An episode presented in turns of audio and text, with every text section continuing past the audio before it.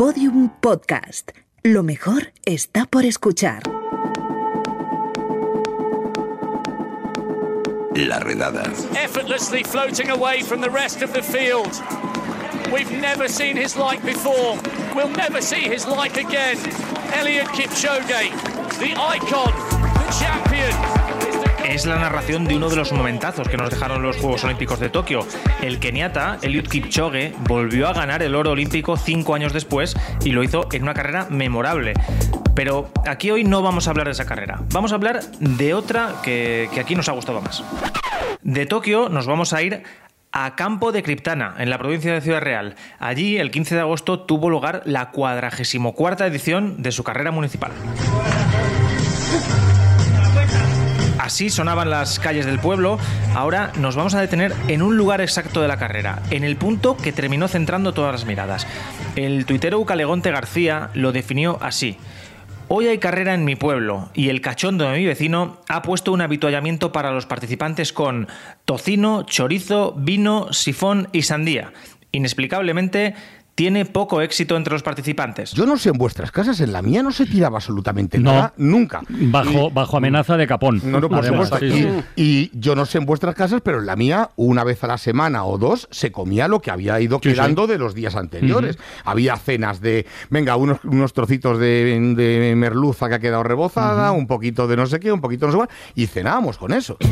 En la redada pusimos al servicio de Podium Podcast todo el poder de Prisa Radio de la cadena Ser y acabamos dando con ese ciudadano criptanense. Se llama José Manuel Quiñones y nos contó por qué hace esto de sacar comida en las carreras populares y sobre todo por qué saca comida que tiene tan poco que ver con el atletismo. vivo en una zona, pues todas las carreras populares, que hay a lo mejor una asociación del cáncer que, que se hace por ahí. Y vivo en una zona que todas pasan por mi casa.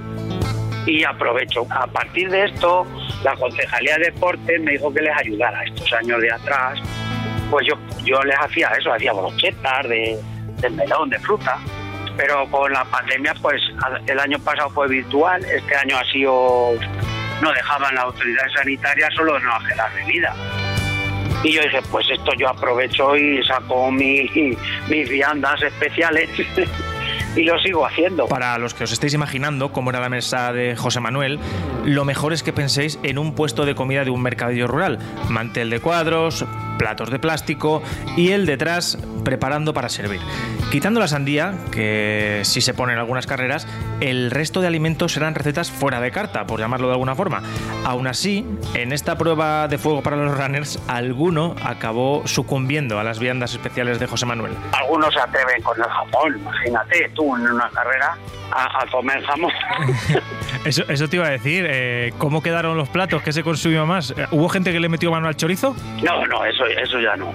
Tenía una tira de, del tocino salado, este que hay en los pueblos, chorizo, pero ese no, eso no. Este año no, otros años, eh, otros. Es que ahora pues se hace pues más profesional, porque ahora viene mucha gente, pero antiguamente era en plan más aficionado. Y cuando pasaban los últimos, que te digo que era el grupo este, mi amigo, esos sí paraban y comían de todo. Pero ahora no, ahora la gente va más a competir. Es que tú métete eh, un trozo de pan con chorizo en una carrera de 10 kilómetros. Aparte de que acabas haciendo más fuerza con la mandíbula que con las piernas, un trozo de chorizo ahí rebotando en el estómago eh, puede hacer que llegues a meta eh, como un dragón de los de Juego de Tronos.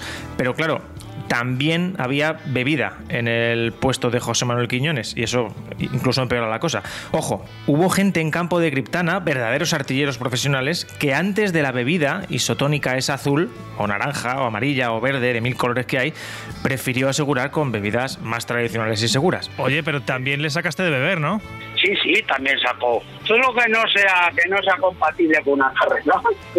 Pues le saco vino, le saco le saco cualquier cosa que no sea el, el agua. El agua ya estaba más abajo. Pues hubo uno que sí, sí se echó un vaso de vino.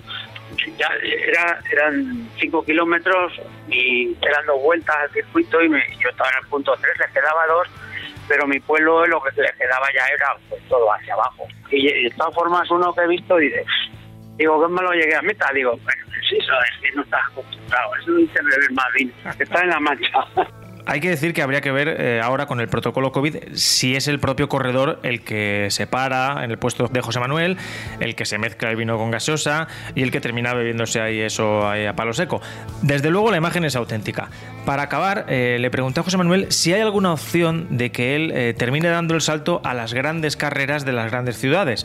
Me imagino ver su puesto con unas migas ruleras en la media maratón Movistar de Madrid o en la maratón de Boston. Y la verdad es que se me saltan las lágrimas. Esto solo lo, solo lo haces en tu pueblo, ¿no? No te vas a plantear la opción de, No, veni- no, de- venirte yo- aquí a Madrid a, a poner unas migas ruleras, una tascaburras, ¿no? Yo, cualquier cosa. Hombre, yo bueno, aquí lo hago en plan de amigos, porque son los que los que participan, pero vamos, si, si hubiera que ir de gira, nos vamos de gira, sin ningún problema. Digo yo y mi invitado, digo, está ya, no hay problema. En fin, que nos encantan estas cosas. Eh, fijaos con qué detalle más divertido hemos dedicado un rato y hemos hecho un podcast sobre esa España de la que casi nadie nunca habla. José Manuel eh, nunca será el nutricionista de Kipchoge, pero para nosotros es el verdadero héroe del verano.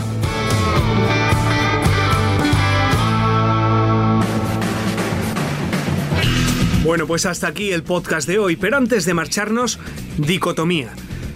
Me parece brutal que en la redada hayamos logrado pasar del debate la tortilla de patata con cebolla o sin cebolla, que siempre es con cebolla, al debate la media maratón con tocino o sin tocino.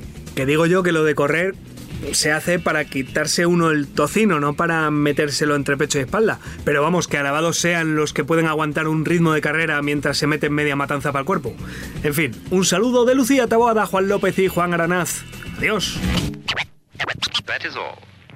Todos los episodios y contenidos adicionales en laredada.com. Síguenos en Twitter arroba redada y facebook.com barra laredada podcast.